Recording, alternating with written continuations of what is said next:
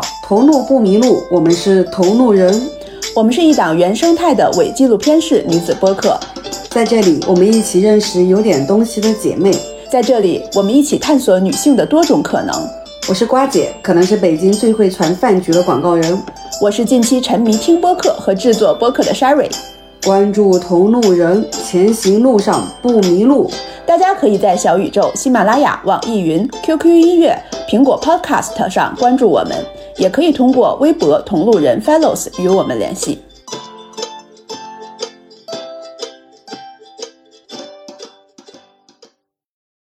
Hello Hello，大家好，我是好久没染红头发的 Sherry。Hello，大家好，我是刚刚跑完五公里并且连续第六天的瓜子。嗨，大家好，我是正在跳舞旅居中，今天是第两百天，此刻正在韩国釜山的婉媛。哇，欢迎婉媛！本来我还想说，简单的介绍完了之后，还要请婉媛做一下自我介绍呢。我觉得婉媛说完我是谁谁之后，完全不需要再做自我介绍了，已经把自我介绍所有的标志性的东西全部都说出来了，很完整是吗？对，非常的完整。我们来一起欢迎一下婉媛。欢迎欢迎！我就很高兴能够来参加播客的录制，还有一点紧张。你不需要紧张，你那天咱们两个的沟通，你简直是一个话痨，太适合录播客了。这个没有贬义词哈，这个绝对没有贬义词的意思。我知道，就是 talkative。我来先简单的做一下这期播客的背景介绍吧，我觉得非常的有意思，也非常有缘分。因为婉媛是新月姐姐介绍给我们的，是新月姐姐的那个个案客户。然后新月姐姐说，这个女孩非常有意思，非常有故事，非常适合跟同路人去录一期播客。我们就加了联系方式，初步的去做了一些了解。结果我们聊着聊着的时候，又聊到了无限游戏，聊到了放学以后。结果发现我们其实都是放学以后的听友，所以你们俩这是粉丝面基。我们两个是粉丝面基，但是我在那个 Sherry 跟我大概说了之后，我自己有去小红书上面看了一下婉媛的一些内容，我不知道这个评价就是是不是可以，能不能接受。我看完你的小红书之后，我就是会觉得说你活得很不亚洲，就是活得很不亚洲，然后很酷，真的，而且很不亚洲。我觉得这四个字就可以足以概括你。是的，真的假的？我还觉得小红书上没有剖什么特别多的内容，主要还是以我跳舞为主，主要是那个氛围感，它传递出来的那个生命的那个张力。热情，对，嗯，谢谢。就是我们光这样说，大家可能就会觉得没有那种感觉。我觉得，请婉媛先去简单的讲一下自己的故事吧。我觉得这个故事可能并不简单。没事，你想说多久就说多久，从头讲起。完了一下不知道该从什么时候讲起。没有没有，因为我觉得就是有一个非常重要的信息点，实际上是你现在的这个事业，你的职业嘛。那能不能先从就是你。怎么开始这个事情讲起呢？那我先简单介绍一下，我现在的话，我的职业是一名摇摆舞者，但我现在是没有从属在任何一家工作室或者是组织或者是机构，所以我现在可以说我是一名自由的职业摇摆舞者。那可能有的小伙伴会很好奇，什么是摇摆舞？现在我觉得摇摆舞在国内还挺火的，因为特别是像小红书上现在做就是摇摆舞这个内容的人特别特别多，然后我觉得是一个很好的事情，就是让大家能够去慢慢知道什么是摇摆舞。摇摆舞它是上个世纪美国从二十年代，然后一直可以说是到五十年代吧，跟随当时非常流行的一种就是爵士乐，可以叫它摇摆爵士乐，但它还会有更广一点点的那个范围。但我们可以先这么简单的去介绍它一下，跟随摇摆爵士乐去跳的一种舞蹈。那它是街舞的前身，摇摆舞它也不是特指某一个舞蹈，它是就是所有跟随那样的音乐跳的舞蹈，它都可以叫做摇摆舞。包括它有分单人跳的，还有分双人跳的，也有多人可以一起跳的，它就是是一个。很怎么说，在当时是一个社交舞的，它也有比赛，也有表演。你可以理解为那个就是当时大家就听的流行乐，所以你就可以在各个大街小巷你都可以听到 那样的音乐。所以在酒吧或者是在俱乐部里面，大家也是这样的音乐，然后大家就会排那样的舞蹈，然后去表演。在可能比如说我们现在年轻人不去蹦迪嘛，其实，在 那个时候的迪厅，大家就会去跟随音乐。可能那个时候是现场乐队就会跟那样的，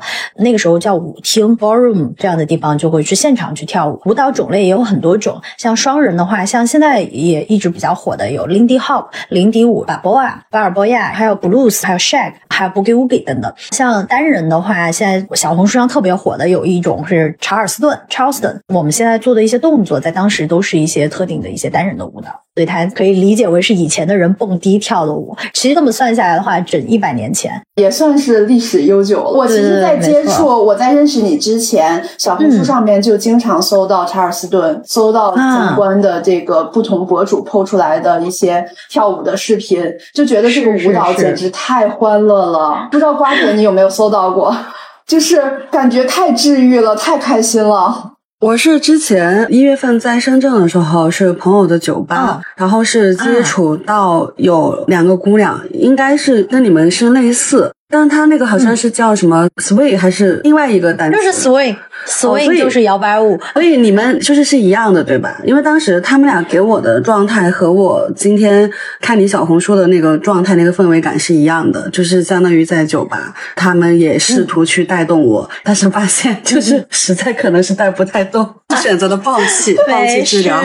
不是可以 freestyle 嘛？就随便跳嘛。对对对对 对，是这样没错。但是瓜姐，你也是一个非常奔放的人。但是我发现，就是每个人的奔放的那个点和场合是不太一样的。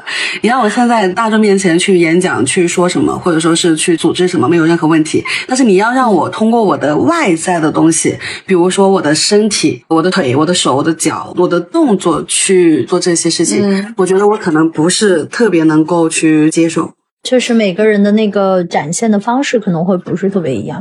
但是这么聊，我就会觉得有没有可能是因为我的自信的层面不一样？比如说，我对于内在的自己可能是自信的，但是对于外在的自己，我可能没有那么的自信，才会羞于去表达自己的身体。我觉得是有可能的，因为我接触到，嗯，像我们教学的话，我们去做活动，我们会遇到很多很多很多像类似刚才瓜姐说的这样的情况，大家都会很害羞啊，不好意思啊，不敢上前来。大家可能会觉得，哎呀，我跳舞不好看，或者是觉得，哎，我四肢不协调，或者怎么怎么，大家会比较在意这个。但其实我觉得，对于我来说，我觉得没关系。就可能有的人会觉得，哎，我别人在看我，比如我自己有的时候也会有那种说，啊，大家是不是在看我，所以我会不好意思。但其实我觉得没关系。就是你只要你自己在那个东西里面，你自己高兴比什么都重要，所以其实不太重要。有的东西，我对这个问题可能就是他有的时候考虑的并不仅仅是自己的舞姿或者怎么样的好看，有的时候我觉得亚洲女性可能非常在意自己的身材，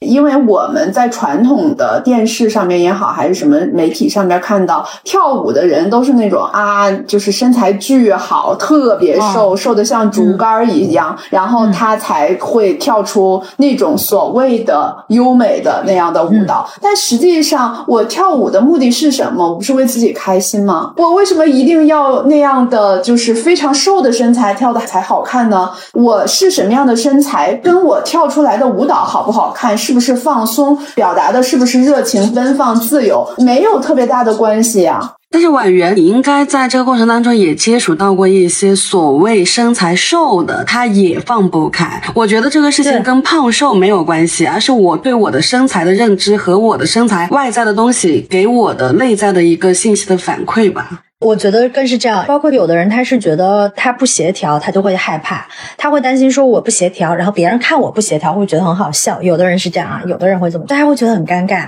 有的人他可能就是单纯的觉得，哎呀，我挺不好意思的，他就是不好意思去展现自己。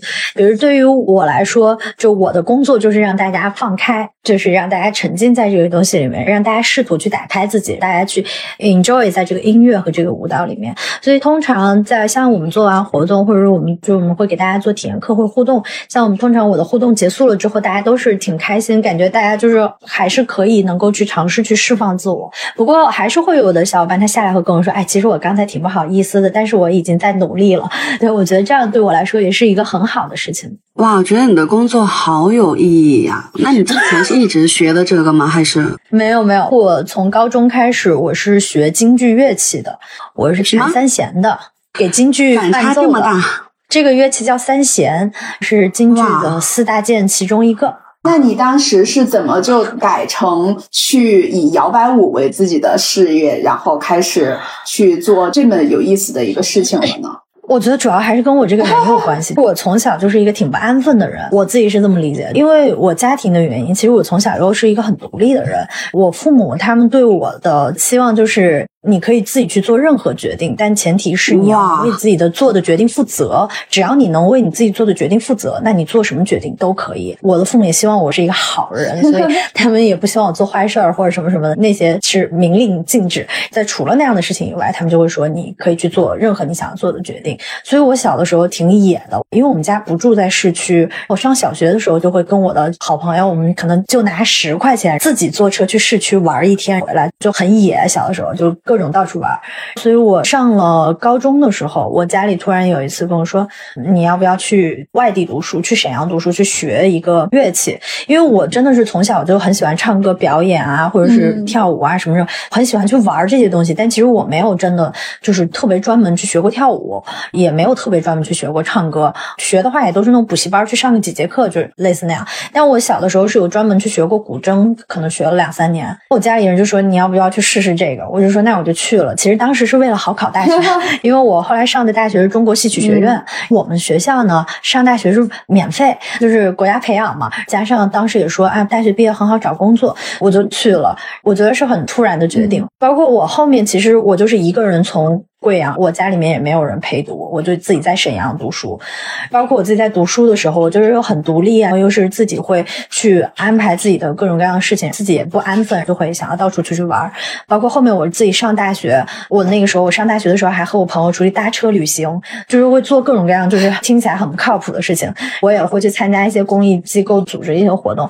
我听上去和我自己做的这个行业，就是你比如说像京剧，它是一个特别传统的行业，就是大家印象里面说。搞京剧的小伙伴可能都比较传统，或者是大家做的事情都比较一板一眼，类似那样。但是我当时在我们学校跟我的同学们，我挺格格不入的。其实我就是很愿意去尝试各种各样新鲜的东西，或者是我自己感兴趣的东西，我就会去玩。像我大学我还尝试去做过咖啡师。你像我们这个专业，我还去台湾交换了半年，就是会去各种各样去尝试。所以我大概是在我大学快毕业的时候，我接触到摇摆舞，我就觉得哎，这个东西太好了，这个音乐我非常非常的喜欢，就是。它带给我的这种能量和这种感觉，我特别的喜欢。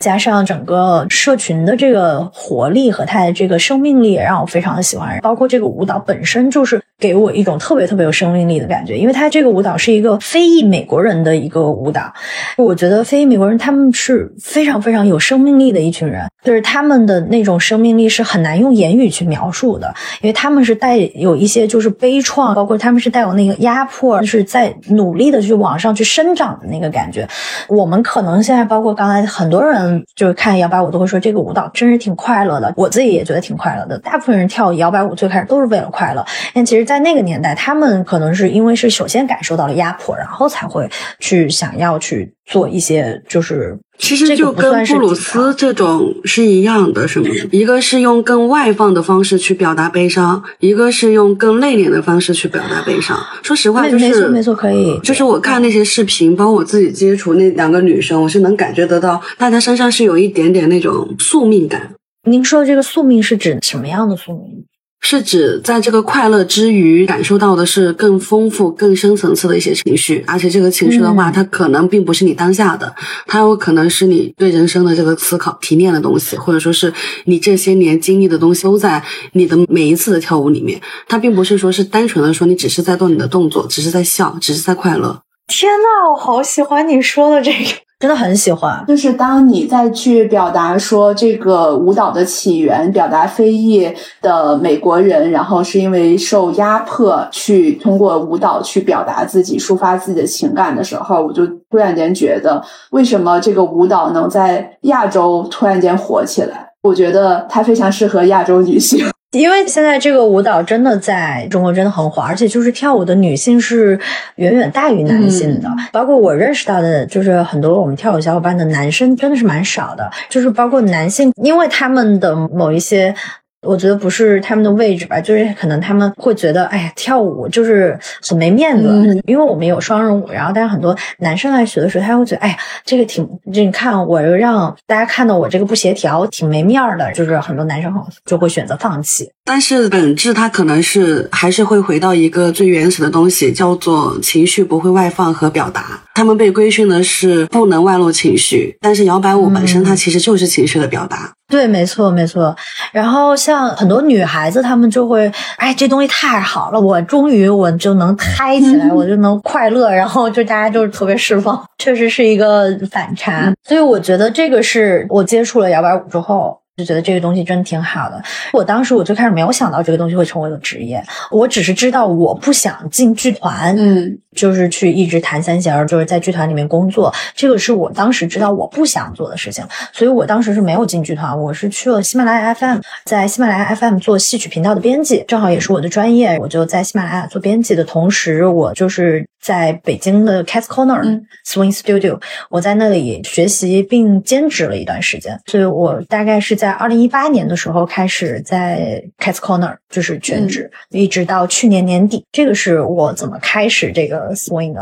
我看你的那个小红书上边写的是给自己的一个定义是旅居各地的全职自由摇摆舞者教师，我就在想你是从什么时候？应该是从去年开始就成了一个这样的一个定位，开始旅居全球去世界各地的一个状态了吧？我最开始我还真没有想到是这样的，就是因为对于我来说，我觉得去年年底对我来说是一个特别特别大的转变，一直到现在对我来说是一个特别特别大的转变。它其实在于，就因为去年年底的时候，正好我跟 Cats Corner 我们的合约到期了，加上就是疫情差不多结束了嘛，还有一个是我当时跟我前任我们分手了，对我来说打击也挺大的，然后我就会不想在北京待了。我妈妈就给我建议，她说：“我觉得你应该出去走走，就是你别在。”北京待着了，他说你如果一直在那待着，他说我觉得你会一直沉浸在那个情绪里面。他说我建议你出来走一走，所以我妈妈她就给我建议让我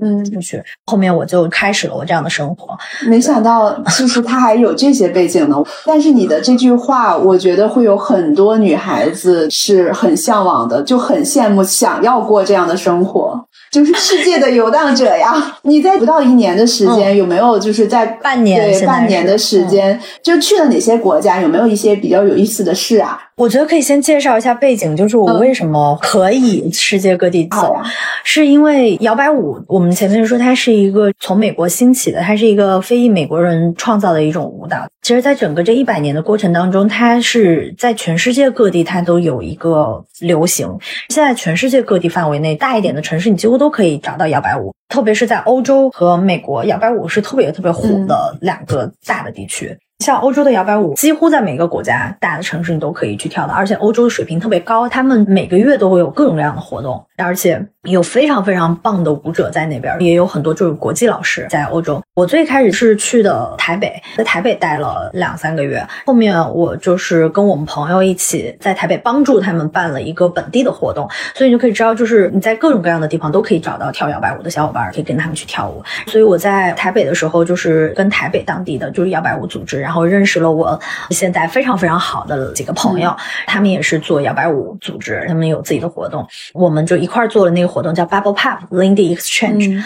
我们在那个活动上，我又认识了很多像韩国的朋友，还有就是像我们有新加坡的国际老师，也是我们都认识很多年。所以那个活动结束了之后，我当时就决定我要去雅典参加活动，因为当时正好是五月初在雅典有一个活动，我又去雅典参加活动。我就在雅典待了两周，参加雅典的活动之后，我又去了布鲁塞尔，不对，我先去的阿姆斯特丹。就我去阿姆斯特丹是为了找我非常喜爱的一位老师，他跳的非常非常好，他叫 Helena。他的舞蹈对我来说就是非常非常有生命力的感觉。我看他跳舞，我是非常沉浸，他的表达和他的感觉都对我来说是是一种冲击。包括每次看他跳舞，都会让我觉得非常的沉浸。我就去了阿姆斯特丹，专门去找他上课。我又去了布鲁塞尔，因为布鲁塞尔的舞者们，他们跳的也都非常好，而且布鲁塞尔的音就是那边有很多很好的音乐家，他们的现场乐队都特别好听。然后我就在布鲁塞尔跳舞，又回阿姆斯特丹，所以这个是我之前在欧洲的。像我后来回国了之后，我就去了几个城市，就是其实现在国内有很多城市都有摇摆舞，所以我在国内的城市有的地方我也会去教课，在国内教课，后面我就来韩国，不是上上个星期来的韩国，也是为了参加韩国的活动，参加韩国的活动遇到了韩国的舞者，然后我又上个星期又来了釜山，就是先去的首尔，然后釜山也是我的台北朋友，他们也来了，所以就是你会发现你在世界各地你都可以遇到你的各种各样的朋友，大家可能都会因为跳舞聚在一起，你又可以在任何的一个地方见面，这个我觉得是一种特别特别奇妙的缘分和特别神奇的一个事情。这个事情听起来给我的感受，你们知道是什么吗？因为大家都在互联网公司待过，我特别想说，就是这个就是各大老板们最想要的社群，就是有一套完整的精神内在的东西，内核，然后有外在的可以去彰显这些内在东西的工具，或者说是落地。再然后是不需要那个 品牌方运营，而是由受众自己运营自己。我觉得这个就是最好的社群文化呀。但还是各地都是有自己的组织，或者是各地对对对对，像北京有十个左右的组织，有三个工作室。像釜山是。我现在在釜山，他们是有两个工作室。像欧洲，可能就是一个城市有好多好多个工作室或者组织，但大家都是为了一个事儿，就是想要推广摇摆舞，或者想要让更多人能够加入到这件事情里面。我觉得是特别好的事情。听起来像是五百个微信社群，不同的人在做群主。我要笑死。这个比喻很厉害，很好笑，我要笑死。但你知道，我听到这个事情的时候，我就觉得天呐，这个摇摆舞太厉害了！它能够把不同国家的人聚集起来，通过它，而且它不受语言限制的，我可以完全通过舞蹈去做交流。这个简直太棒了！语言、国籍这些都算什么？是的，没错，就是我觉得，特别是这半年对我来说，我整个人有个特别特别大的改变。我英语不是特别的好，我觉得我只能是达到一个非常非常非常基础的一个沟通。我大多数的情况下，就是我能够跟他们去正常的去交流，我觉得是没有问题的。因为我也三年没有出国了，疫情之前也是有去过欧洲去学习的，但就是这三年我没有出国，也没怎么讲英文。这次出去还是挺害怕的。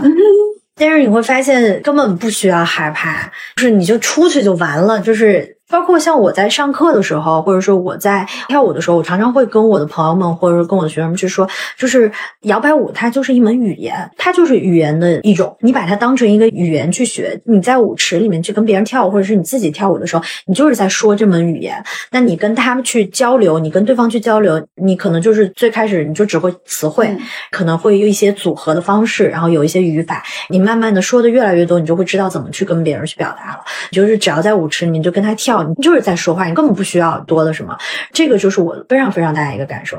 包括我这次去欧洲，我完全没有觉得说，因为我自己语言不好，我跟别人有什么沟通不来，完全沟通不来的事儿，我觉得没有。你再沟通不来，你用个翻译软件总行。我就是那个用翻译软件的人。其实我也是，我常用翻译软件，就是我实在不知道怎么说，我就翻译软件。但其实你的 body language 也是很好的一件事情。就像这几天我在首尔，因为像很多摇摆舞活动，它是有比赛或者有表演，然后或者什么。这是我第一次在韩国参加比赛。我参加完比赛之后，就有好几个韩国的朋友，他们过来跟我说话，他们就直接说韩，我就跟他说，我说我真听不懂，但是他就直接说韩，你能从他的表情、他的动作、他的神态、他的那个他传达出来的那个感觉里面，你能知道他在说他很喜欢你，然后他觉得很好。其实你可能真的不需要太去知道那些所谓具体的形容词是什么，但你能够从他的那个神态、那个状态里面去感觉到他想表达的那个东西，我觉得就够了。真的，我特别受感触。嗯，我非常同意，而且我也深有体会。有的时候，你语言这个东西，它是用于沟通的，沟通的形式并不限于只用于语言。你有 body language，你有翻译软件，你有舞蹈，这些都是沟通的方式。我们不要忘了最初的核心的目的是什么，而把这些东西都放在哎，我因为我的语言不好，或者是什么原因，因为这个把它当成一个限制，而不去做什么什么事情，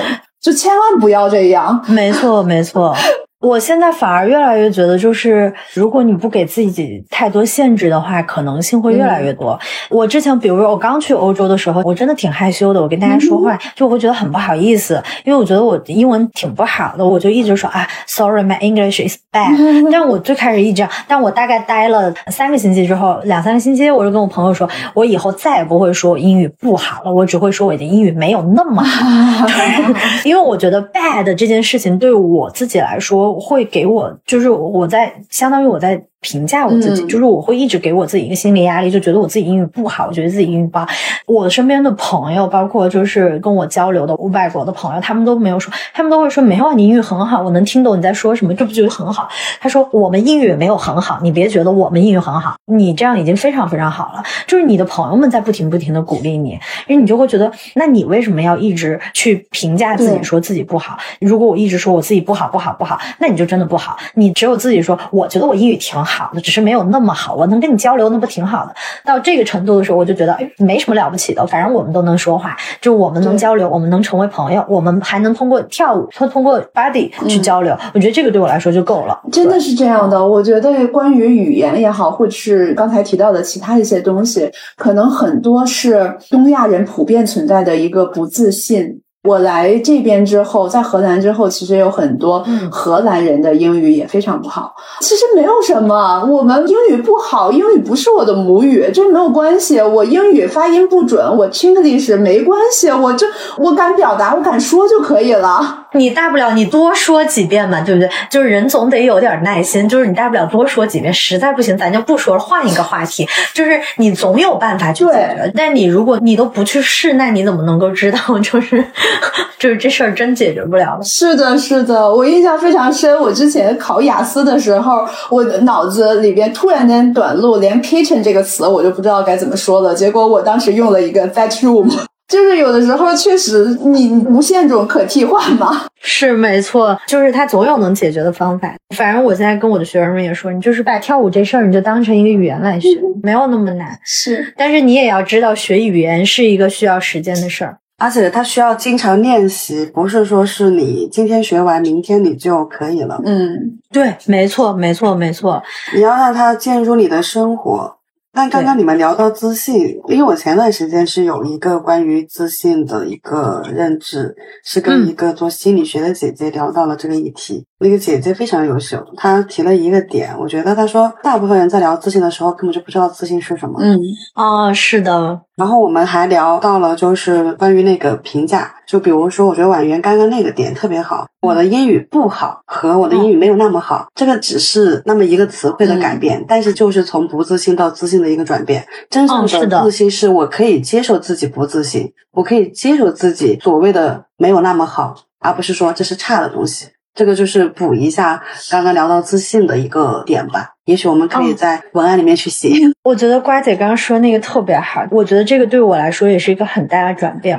就是你知不知道自己这样？就是你知道自己这样，能不能接受自己是这样？也是在这半年里面，对我来说是一个很大的一个改变。也是聊到，就是我最近在韩国比赛的这个事情。其实我很长很长一段时间，就是我对我自己跳舞都不是特别有自信的那么一个事儿。当然我知道我自己跳的挺好的，因为我很喜欢我跳舞时候的状态和我跳舞时候就是去呈现的一些东西，这个是我非常喜欢的。而且就是我也很喜欢自己每一次在音乐里面，包括跟不同的人去跳舞的那个感觉。但是我是不是特别能够接受比赛的时候的自己，或者是去回看自己比赛的时候的一些视频或什么的，我难接受。包括有的时候你去颁奖。的时候，你都会特别在意，说自己有没有名次，有没有名次，有没有名次这个东西。就我觉得，可能是因为从小就是对，就是一些名次或者什么这个东西特别在意。但比如说，我这次我很惊讶的发现，我不在意这个东西了。我不知道是什么时候突然有的这种感觉，就是我说的这个不在意，它并不是完全的说我不想得奖，就我不在意，说我不会在意这个名次它是前还是后，还是说我能不能拿第一。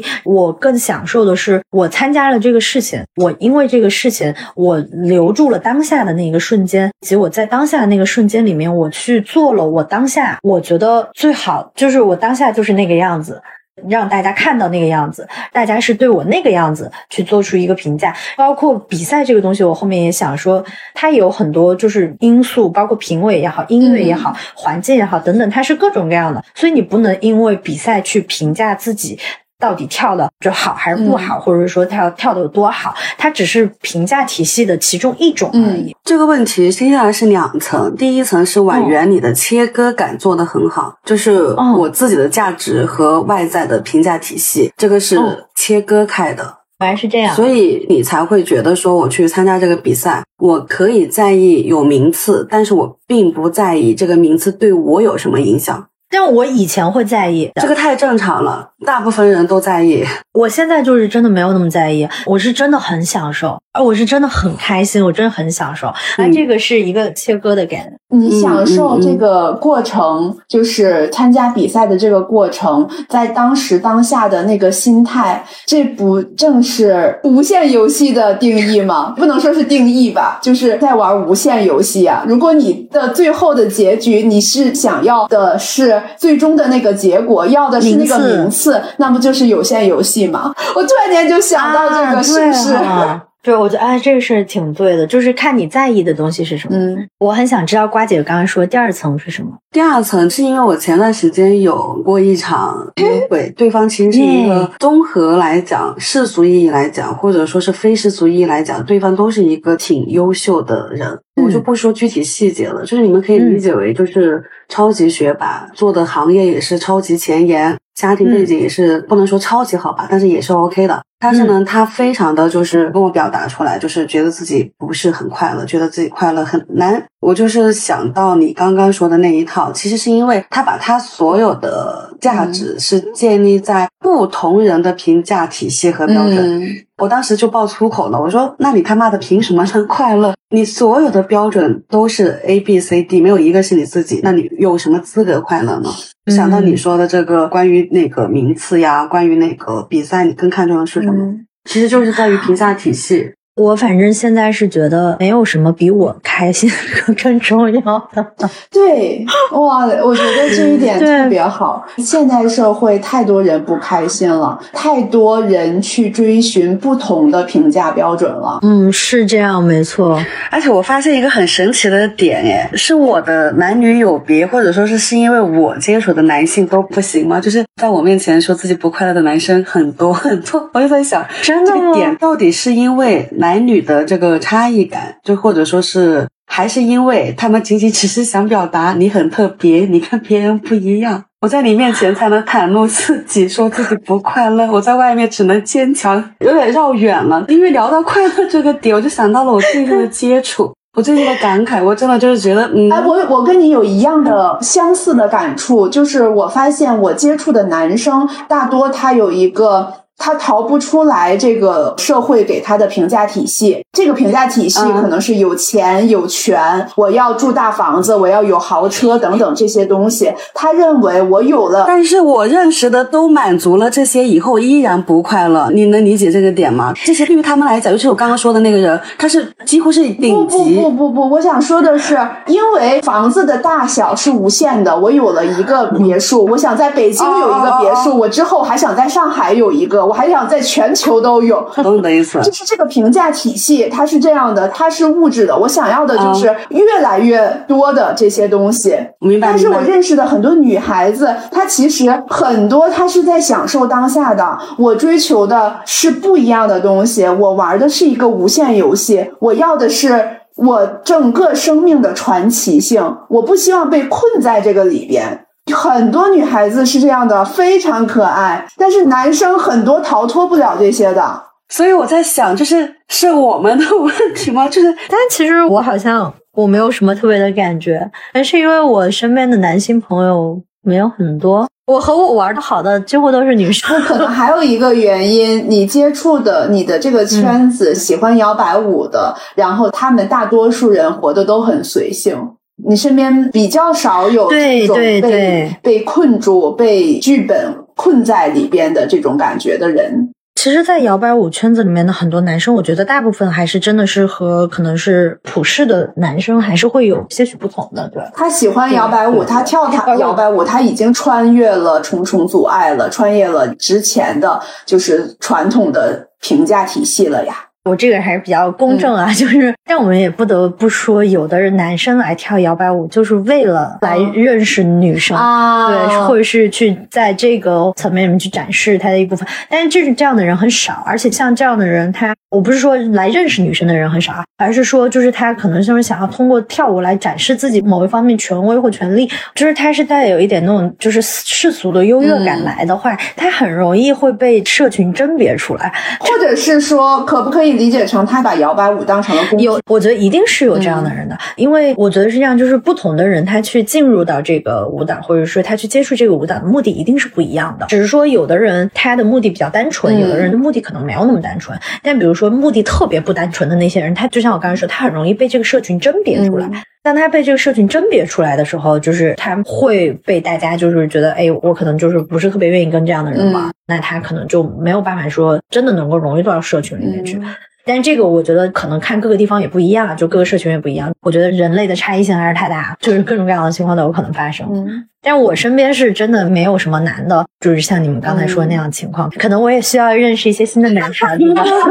我觉得我还是一个挺相信，所以就是特别活在当下。现在，对啊，所以你会去找新月姐姐呀？啊，对，没错，没错。我找她就是因为非常好奇，我自己到底是就是在命运的这个角度上，我是一个什么样的人。新月姐姐跟我说了，她说你一定会成名的。啊，我们就看，我觉得等你成名的时候，回听一下这期播客。其实你现在就已经很厉害了，我觉得你在这个圈子里边知名度已经很高了。小红书的粉丝，我的天啊，已经很厉害了。谢谢。其实也不需要为这个所谓的成名去局限，我只要开心，对对对，可以了。我刚才只是开一个玩笑。我明白。比如说，我现在也在想，成出名它意味着什么呢？或者是说，出名这件事情本身是好事吗？就是我自己也不知道，因为。就是你要说我有名吗？我觉得我在中国摇摆舞社群，包括就是说现在，我觉得在一些地方，我觉得我还是比较大家都是知道我。我不知道出名这个定义是什么。就是我如果说大家知道我的话，就是哎，知道我的人还是有那么一部分的人存在的。我觉得比较好的是。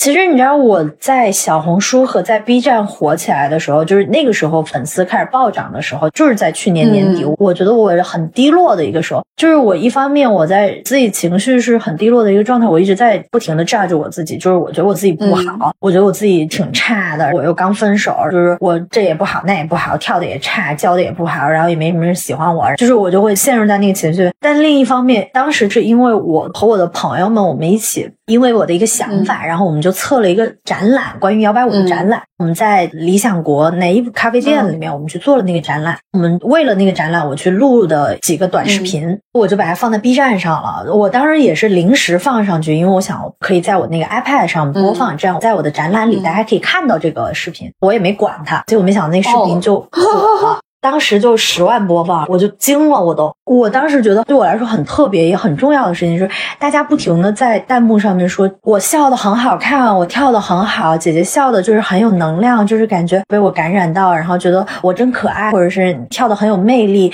感觉你很沉浸，就是大家所有说的话都是好话。我当时特别特别抽离，就是我的感觉是，到底哪个才是真的我？或者是到底哪个才是我？就是，但我又很高兴，就是大家对我有这样的很高的评价，我觉得，或者是说我能够给大家带去这样的感觉，我特别特别高兴。但是就会让我觉得很抽离，我不知道，因为当时我很混乱，所以就是包括像我妈妈给我建议，就说那我不要再在那里待了，我就出来。像整个这一系列之后，整个这半年对我来说都是一个在找寻自我的这么一个过程。所以包括就像我去找新月姐姐也是，就是我是在通过这样的方式去。去更多的想要去了解我，我特别能理解为什么新月姐姐说你在命格里就是应该就是要出名的。我刚刚听到去年年底，你知道在去年年底整个的社会大环境的舆情，或者说是整个社会大环境的那个状态，你的内容或者说是你传递出来的东西，它就是具备了爆火的因素，它就是具备了被更多人喜欢的因素，因为你代表的是大部分人想要的那个状态，就是我疫情终于结束了，我要自由了，我马上也可以开启我的一个新的人生。一个新的状态了，所以就是你活该能有名气，这个太正常了。You deserve it。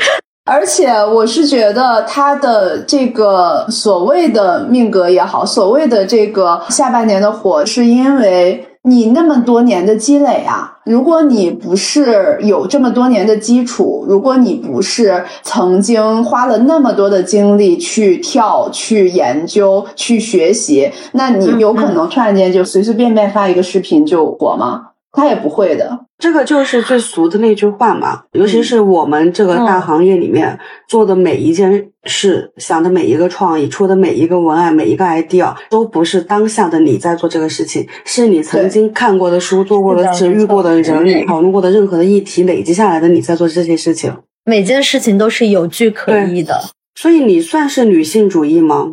我觉得这个问题并不好，因为当我写出来这个问题，当我们问出来这个问题的时候，它就像是一个定义，但是我没有找到更好的方式去表达它来去说，因为我觉得你的整个的一个状态，整个的一个就是这种追求自由，然后追寻人生的多种可能性，它就非常的女性主义。这么聊，就是整体聊下来到目前为止的话，与其说婉媛是一个女性主义，我觉得不如就说你是一个简单的只做自己的人，就是忠于自己的人。这个自己，或者说是你的状态，跟男女、跟性别没有半毛钱关系，你只是在找到自己的这个路上面，比一般人要更快乐。我觉得可以这么说吧，包括到现在，我都觉得我还是在去认识我自己和去找我自己，因为人生还有很长，就是你得不停的去认识自己嘛。就是可能以前没有那么去在意这个事情，特别是当我谈恋爱的时候，就是可能会更在意对方啊，或者是更在意别的东西。但现在，包括我的职业也好，就是我的工作也好，或者说我的生活也好，我大部分做的所有决定都是从我自己出发的。当我去做这个事情的时候，我就会觉得，嗯，我确实是有点像您刚才说，就是很忠于我自己。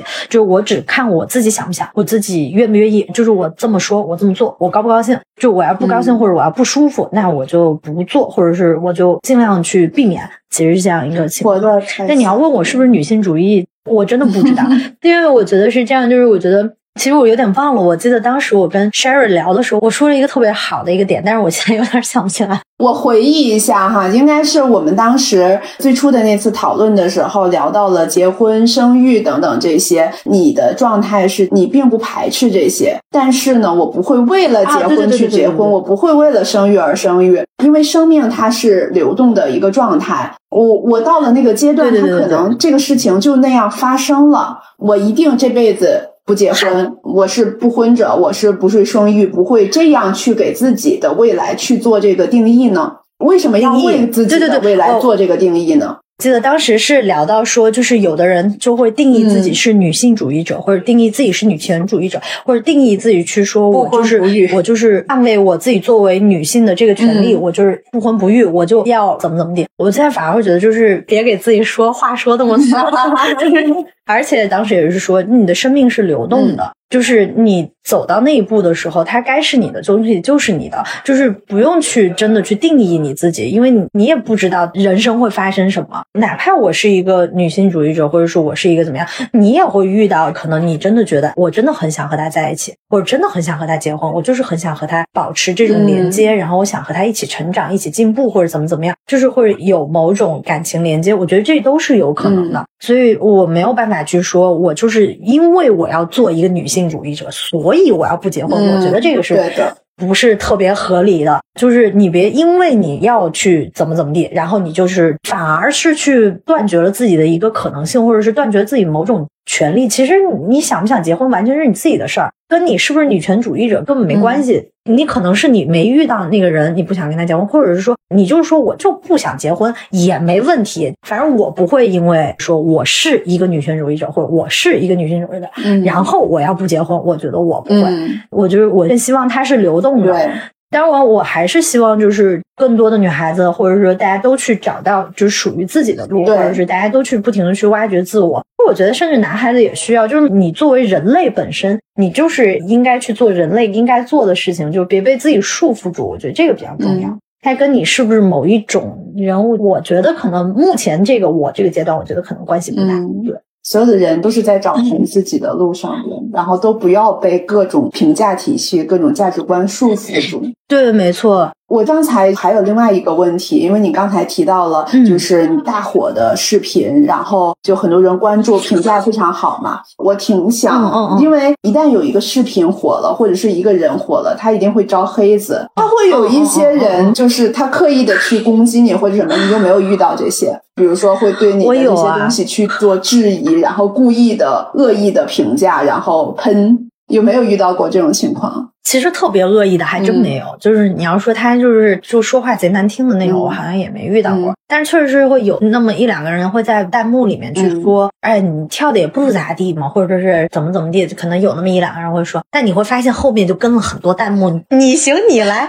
就是我会发现大家其实特别可爱。其实我自己在心态上也有变化，就是我最开始看到那个视频，我会很生气，我说你说什么呢？你懂个屁！就是我可能我也会这样想。我最开始，我现在就是我觉得挺好的，就因为他站的他的角度不一样，因为我不认识他是什么样的人，他可能他就是需要说一些话来去释放自己的情绪，也有可能，所以我挺无所谓的，反正。后面会有弹幕去跟随，就是或者是他说这个话对目前我来说，我觉得不痛不痒，你也无法伤害到我，所以我觉得那如果可以给你当一个出口，那你就说。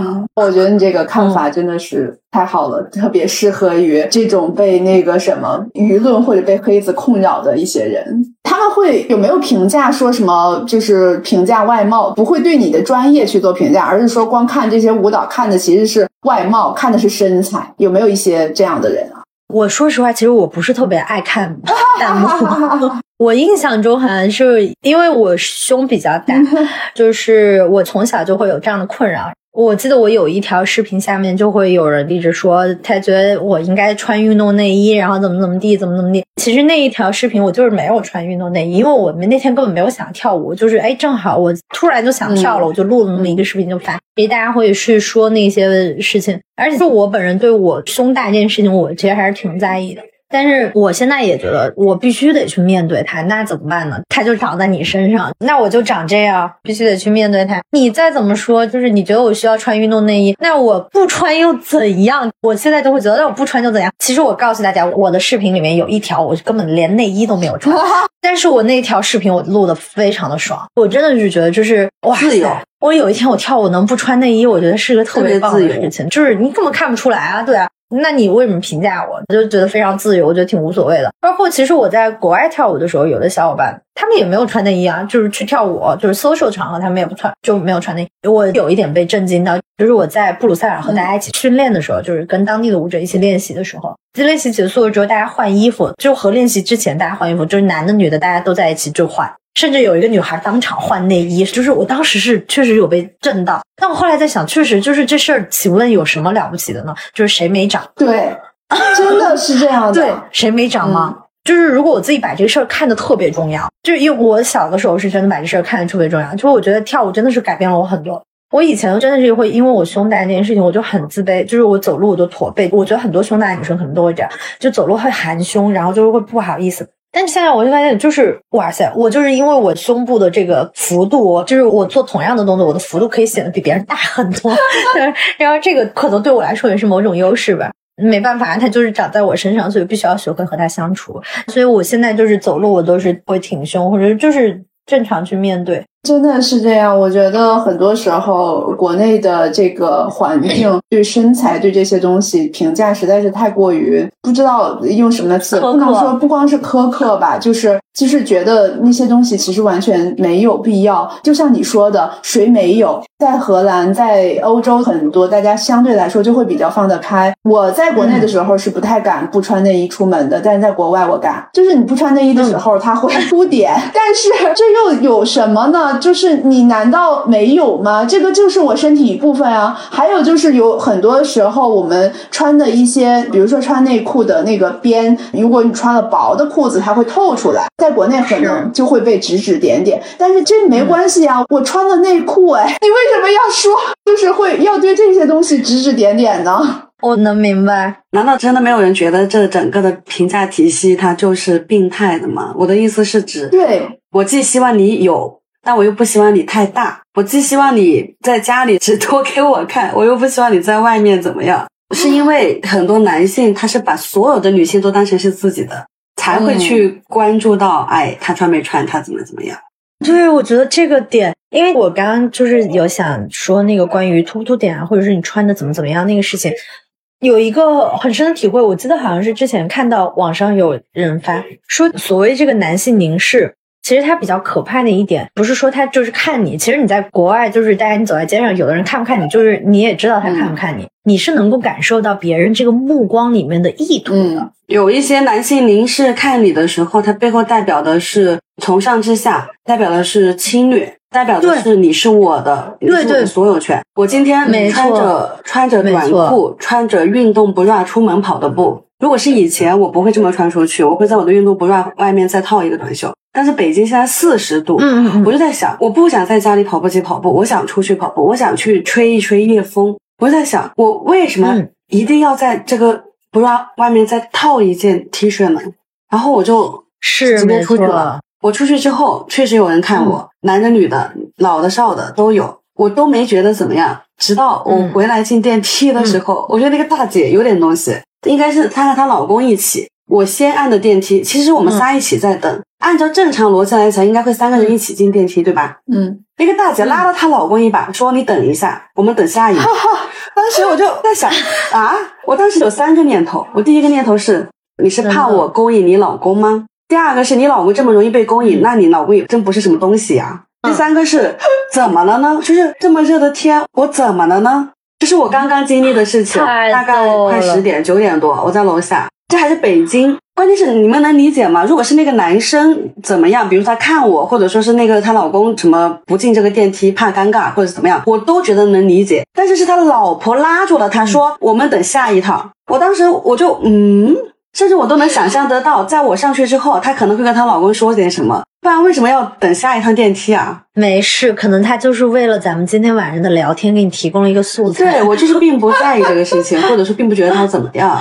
对我要是在意，就是觉得很好笑。出去了，我觉得你还是需要继续穿成那样出去，或者是你其实也不是你要穿成怎样，就是你你还是我觉得就是你只要你自己觉得舒服开心就好，自己觉得舒服开心就好。像我跳舞，或者是像我怎么样，我身材没有很好，我不是那种瘦人，我没有很瘦，我也不是属于那种看上去就是练的很精壮，也没有。我看上去就是一个普通女孩，我觉得 就是我看上去就是一个普通女孩，还有一点胖，可能在大家的这个就是审美或者是在大家的这个体系里面，我觉得我还算是一个微胖女孩。对，因为我个子也不高，就是我出门我也很爱穿短裙或者短裤，包括现在我也很爱穿吊带或者是就是穿任何我爱穿的。但是我确实是能够感觉到在路上就是有那种男生哦男性他们会给的那种目光，他是带侵略性的。以前我会因为这样的侵略性的目光而感到害怕，就是我会感到害怕，就是我觉得啊啊，他怎么那么看我？诶，这个人好恶心。我现在的感觉就是，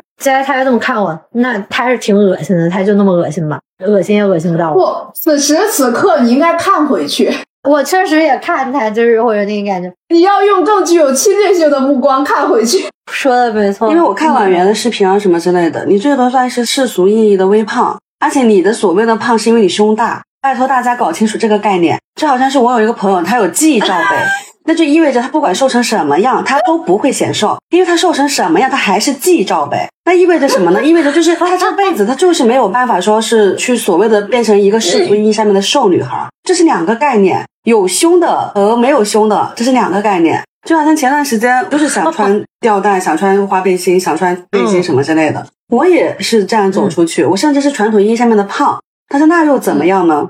对，那又怎么样呢？我好爱我自己，我爱我的身体。今天这个事情真的觉得是这个老婆脑子里面到底在想什么呢？就是是因为 你已经沉浸在这个故事中无法自拔了。我现在还在想，是因为我刚刚跑完步身上有味道吗？但是也没有呀，就是我想 破突。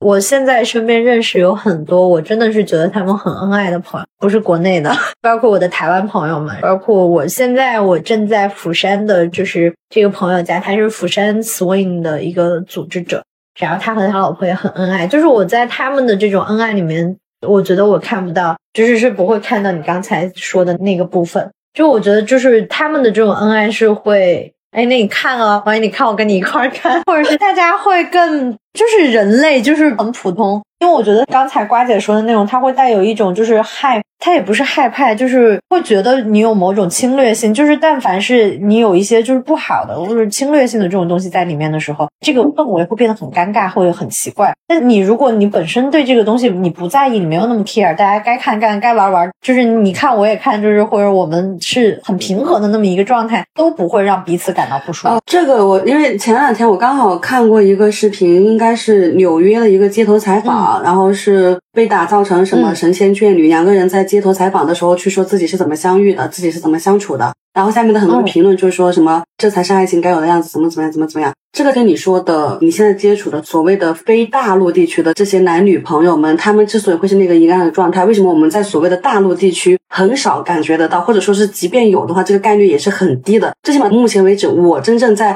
大陆地区感受到的可能就那么一两对。但是你要知道，结婚的人有那么多，其实这个问题我觉得很深，就是为什么不同的文化属性下会造成大家对于幸福、对于爱情、对于伴侣如此之大的一个差异化。当然了，这个是我们可以做以后做别的博客的议题。但是确实是这样的，我就在想，是中国人不配幸福吗？是中国人不配拥有爱情吗？但是这个事情那天我我有大概想了一下下这个问题，就是为什么？就是其实是因为很多人，尤其是我们，我们可能在并不知道自己是谁的时候，就去所谓的拥有爱情，就去所谓的走向婚姻。你当然不可能有紧实的内核去支撑你的两性关系。像刚刚婉媛举例的，你釜山的朋友，你你台北的朋友，这些人大部分都是已经明确的知道我是谁，我是为什么在这个世界上面，是哪些支撑的我，我的这些支撑的点，所谓的不好的一面又是什么，他才会去跟他的伴侣，他有一个更良性的一个关系，更向上的一个关系。这个是我那天看完一个视频以后，我就觉得，嗯，你们得不到幸福，得不到爱情，难道不是应该的吗？你们连自己是谁都不知道啊！我今天刚好看到了那个张小雨在他的自媒体上边发的一段信息，我觉得说的挺好的。嗯，他说我一直认为个人成长与人生选择过程中有三个悖论，第一个就是十六到十八岁的时候对学科与知识一无所知的时候就要被要求选择自己的专业；第二个就是二十二岁到二十五岁在对商业世界运行规则毫无概念的时候就要求选择工作方向；第三个就是我们刚才谈到的，在二十五。岁到二十八岁的时候，对自己和人际关系一知半解的情况下，就被要求确定长期伴侣，这确实是这样的呀。我们对自己还没有认知，还不知道是一个什么样的状态下要要求结婚生子，规划自己的未来。我觉得这个就很神奇啊，就是是确实是一个悖论呀。有没有可能是因为这些事情，一旦你都想清楚了，你其实就都不想选，不想进入婚姻，不想进入关系呢？其实就是因为这是一套很完美的规则呀。你不知道，哎，所以你去了；你知道了，哎，你就不去了。这是一个非常完美的谎言，这个世界的统治者给制定下来的规则和谎言。我觉得是这样，就是也不能说完全的否定。我有一个另外的一个视角是这样的。因为我问过我的台北的朋友们同样的问题，就是我问他们说，为什么我觉得你们看上去都那么相爱，或者是我觉得你们在对感情的这个处理，你们都真的处理的很好。就是我也问过他们为什么。结合刚才瓜姐刚刚说的那个，就是他们在不知道的时候，就是去选择这件事情，我反而会觉得他们因为知道了，所以才能更好的选择，或者是也不能说更好的选择，就是因为他知道他自己想要什么，他知道他自己是谁，或者是他可能他不知道自己想要什么，可能知道是自己不想要什么，所以。他就是做了当下他能做的最好的选择。我觉得我身边现在有的朋友他们是这样，对我来说，因为比如说像我那个台北的朋友，我当时就问他们，他们说在他们的就是在老一辈，就是或者说再往前面的一些人，就是可能六零后、七零后，可能他们也都还是比较传统的，但是是整个社会在变化。社会包括就是女性的地位呀，还有就是说女性的一些家庭的平等，他们也不是光去强调女性，而是就是强调两性的这个平等，就是说大家是需要去共同去都享有一些权利。就是对于一个家庭来说，不是说某一方特别的重要，某一方不重要，而是这个东西是得去平衡。就我们怎么能去保持这个之间的这个阴阳平衡吧？既是做自己，同时也能比较好的去处理我们之间的关系，我们之间的那个关系。哇，我觉得这个真的是一门好深好深的学问。好多人是毕不了业的，甚至不知道有这门学问。就是我和我们，对我自己和我们之间的这个关系，我真的觉得很重要。所以，像我现在感觉到，我现在像和我关系很好的这些小伙伴，他们都是因为自己知道自己要什么和知道自己不要什么，就是知道了我，然后选择在当下做了当下的那个选择。我以及觉得这个也有一些命运的安排，然后在那个部分，他就是接受了这样的事情，他就有了这样的人生经历，然后他们就一起去在过这样的生活。我觉得大部分，比如说我以前，我大多数时候是我不知道我想要什么，不能这么说。反正但我很清楚的是，我知道我自己不想要什么。这句话我在二十一岁的时候也是这么说的。就我常常是知道自己不想要什么，但是反正我现在对我自己想要什么会要更清晰一点了。所以我就觉得，可能大部分的人，他们就是像您刚才说的，他在一个很模糊的阶段，所以他必须要去做，然后他又必须要因为社会或者说因为家庭的一些压力或者怎么样，他必须要去做那些选择的时候，其实是很难的。但是那个也是他们命运的安排，他遇上他就遇上，他活该有那样的议题和活该，就是也不能说活该，就是他就是必须要有那样的问题，是他的人生需要去面对。嗯，确实是这样的。你对自己接下来有什么想法吗？我接下来嘛，我可能今年一年都会是这个状，但明年可能会有，就是还是想要在一些地方能够长期的待一待。就是别移动的这么频繁，我像我今年真的是移动的很频繁，我大概每个星期都在换地方。我其实很想问一下，就比如说像摇摆舞这种，它的门槛其实是极其低的，是吗？比如说像我这种，我一直认为自己的四肢非常不协调。我觉得是这样，我们常常说一句话，就是会走路就会跳摇摆舞。这样，比如说在四肢不协调这件事情里面，就是我会把它归结于，就是可能现代人有的不是很会走路，但是这个也确实因为，比如说我们久坐呀，或者是说从小的一些发力方式不对啊，这个都有可能啊。但比如说你要说摇摆舞是一个门槛很低的舞蹈嘛，我觉得它目前在对于其他舞种来说，它的门槛是相对来说是低的。我觉得任何一件事情都是，当你想要去就是精进，或者你想要跳得更好，它一定需要时间和很多的努力，然后去了解更多的东西，然后包括去不断的去练习，然后你才能越来越好。但是它在最开始的那个入门，就是目前的状态来说，我觉得是很容易的，就你很快就可以上手。这个事情听起来跟我们这个行业很像，就是所谓的广告行业门槛非常低，但是呢这个行业里面要做好，其实真的很难。我觉得这挺有意思的，我觉得这是一个非常非常有意思的问题。我除了学跳舞之外，我以前我弹三弦嘛，因为我在京剧乐队里面，你作为一个弹三弦的人，就是你还得会别的乐器，因为在一个京剧乐队里面，就往往需要就是特别是像三弦和乐琴这样的就是乐手，你得会很多种乐器。所以像我们除了会弹三弦之外，还得。吹笛子、吹唢呐，然后弹中阮、大阮、打堂鼓，就是你要还会别的更好，你必须得会别的。所以我身边有很多人知道我弹三弦或者是我吹笛子这件事情之后，都会有人会问我，比如说笛子对于大家来说看上去也是一个非常简单的一个乐器，对对对对对对对，就是看起来对。所以我很多人问我，真的是很多人问过我这个问题：笛子是不是上手特别简单？笛子是不是入门 非常简单的一个乐器？因为我这个人有的时候又有点容易较真儿，就是我就会跟他们说，看着简单学着难，就是我都会直接告诉他们。但我后来觉得，对，确实这个东西就是看着是挺简单的，那你只能跟他说，对，确实你就是看着简单，它入门真的很简单。那你想要吹好嘛，那你就得花时间，你就得花精力，你就得联系，你就得研究。所以这个东西对我来说是一样的。怎么说呢？就这个事情特别像是一个特别浅显的道理，嗯，就是简单的东西。反而才是某些所谓的意义上面的那个真理。对我也是这么认为的，就是越简单越难。对，因为其实我为什么说跳摇摆舞、跳 swing 这个东西其实挺难的？因为你想真跳好，所谓你真的跳好，不是那些动作，就是舞步有多花哨。其实对我来说，摇摆舞真的难的地方是你有没有那个味道。嗯。对我来说，就是跟笛子你吹的有没有味道，或者你京剧你唱的有没有味道，这个东西是一样。就你想要有那个味道太难了，你是不是真的在那个音乐？你是不是真的 jazz？感觉这就是人生的本质啊！就是活着挺简单的，但是你想活出一点味道，挺难的，挺需要东西的。活着真的太简单了，但是你真的不是所有人都能活出味道。我觉得这个是金句了，本场金句。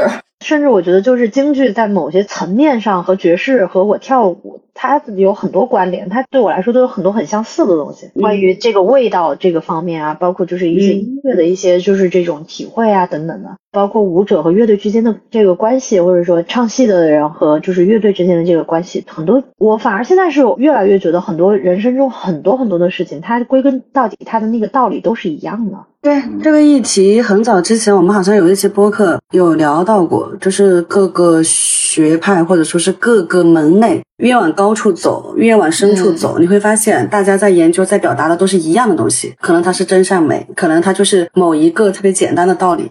嗯，包括你们去练习摇摆舞，其实也是这样的。它就是在你的生活里面，可能它跟呼吸一样。你不是说你今天跳了，明天不跳，它应该就是像你的呼吸一样的那么的简单和纯粹。它跟你就是在一起，只有这样你才能真正跳得很好。没错，真的是这样，就是大道至简嘛。真的很喜欢婉媛，我觉得很酷诶。老娘就是自己。反正我现在的感觉也没有到说，就是我现在就是我自己这个程度，我觉得我可能也没有到。我就是很享受，就是现在此刻吧。目前为止是这样。我记得我之前也有跟 Sherry 分享，有一句话一直陪着我，就是很多很多年了。我觉得这句话就是我人生的一个，就是我一直在践行这句话，就是相信一切都是最好的安排，此刻就是最好的了。你能做的所有的选择，就是现在就已经是你能做的选择里面最好的了。你都已经做了这个选择，那你就享受你现在做的这个选择。既然聊到这里，我们就做一下下期预告吧。就是刚刚婉媛说她没有到那种老娘就是做自己的这个状态。OK，我们下一期请的一位姐姐，确确实实从各方面都佐证了她就是这个状态，就是老娘真的只做自己。我们下期会有这样一个嘉宾。好期待呢！